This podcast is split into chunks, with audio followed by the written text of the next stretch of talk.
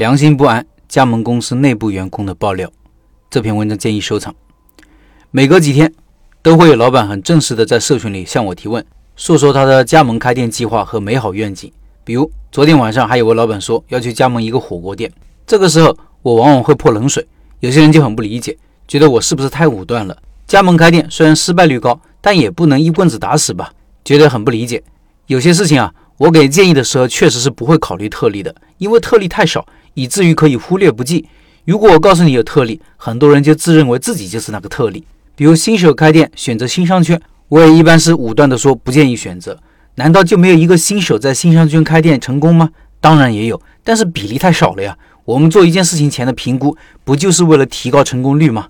在一个系统里面环环相扣，如果里面有一个环节失败的概率高，就会降低整个系统的成功率。关于加盟，来听听我们社群里一位加盟公司的人士分享的经历，是实实在在的干货和内幕。我严重建议你收藏这篇文章。他说：“你好，各位老板好，最近有点迷茫，今天跟大家聊一些闲话。年前又一次的创业失败，在家颓废了几个月，又出来工作了。上个月面试了一个餐饮公司督导工作，待遇也还好吧，工作简单，没有以前在前线餐饮那么累，朝九晚六。刚从失败者走出来。”本想静下心来好好工作，沉淀一下自己，可是最近自己又开始忐忑了。其实刚开始来这家公司学习的时候，一切都还自然。后来慢慢熟悉了所有东西后，我发现公司里太多东西、太多产品不靠谱了，有很多夸大其词的产品描述。最近我开始带客户了，一对年轻的小夫妻，两口子之前打工几年存了点钱，于是想到了开店。我每天教他们产品制作的流程，一来二去熟悉了。昨天在走廊抽烟的时候，闲聊之间。我无意问一下他们交了多少加盟费，他们说加盟的什么标准店，加盟费已经交了八万八。两口子还一脸喜悦激动的调侃，应该十几万就能做起来，等着赚钱。其实我挺诧异的，我原本以为这些项目也就两三万块钱加盟费。还有一个奇葩的选址老师，人家客户找他了解选址，他就一句话：租金越便宜越好，还没有我专业。现在还有一天培训就结束了，今天经理找到我，让我给顾客好好聊聊，列一个开店清单给对方，意思就是。让我给顾客洗脑，让他们多进点货，多进点设备。我明白接下来对两口子意味着什么：高昂的原材料费和设备费用、装修设计费用。我实在不忍心。这两天培训中，人家张口闭口老是喊着笑嘻嘻的，随时烟不断，还说开业了有时间请我吃饭。对于这些想改变自己命运的草根创业者，我感同身受，感觉内心实在不安。今天下午，我把所有我懂的东西。还有老陈开店笔记里讲过的那些选址方法、基础的成本核算，包括蹲点数人流之类的，全部都一一跟他说了个遍。他对很多东西还有点懵，不知道他能不能理解或者懂。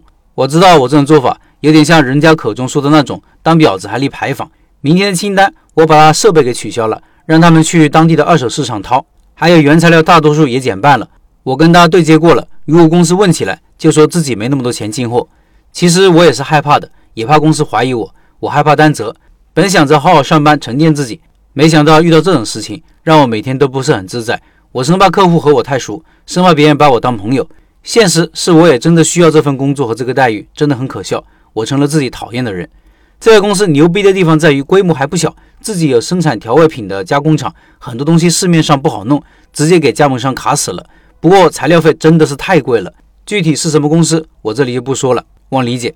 今天发这个帖子的目的。也是希望想入局餐饮行业的朋友们，遇到招商加盟公司一定要擦亮眼睛。是的，我知道有的朋友会说，只要味道好就行了。那我告诉你，我待的这家公司，某一些产品的味道还真不差，中规中矩。但是高昂的加盟费用，还有高于市场价格两三倍的原材料费用，就算你有生意，也是很难有利润的。他们不靠那点点加盟费。靠挣加盟费的都是普通的快招公司，圈钱为主。真正的高手就是一点点的吸你的血，让你出钱出力帮他卖调味品，最后你还帮他数钱。如果不幸加盟了这些公司，你唯一要做的就是想办法把价格做起来，反败为胜。不过成功几率大家都懂的。以上是这位老板的分享。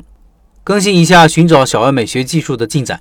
昨天晚上本来跟熟食店老板确定了本周日直播，我还准备亲自去一趟老板那里和老板一起直播。但是老板说，他们那里这两天因为出现了两例新冠，不好过去，无奈只能重新安排时间。好事多磨，大家再等一等。直播到时候会通过微信视频直播的方式，感兴趣的老板可以关注我的微信视频号“开店笔记横杠老陈说开店”。